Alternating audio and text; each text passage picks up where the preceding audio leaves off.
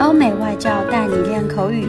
本节目由雅思官方合作机构英语同桌 FM 原创出品。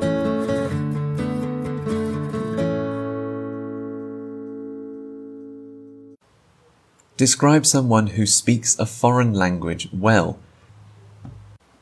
I've never been very good at speaking foreign languages, so a person who I really admire for their proficiency in a foreign language is my friend Kat. I first met Kat while I was traveling through South Korea.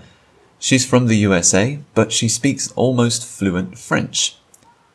She reached such a high level of French while she was working as an au pair or a nanny in Paris.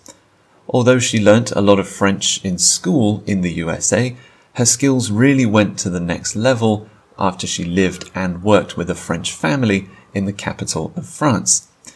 This means she can hold a conversation with almost any French person, and a lot of French people compliment her on her French and how natural it sounds.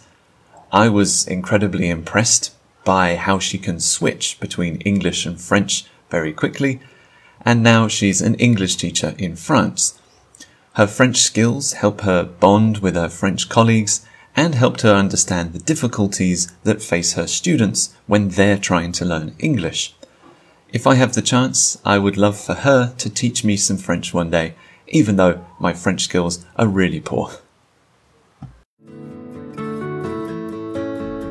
OK，今天的 Part Two 口语话题到此结束。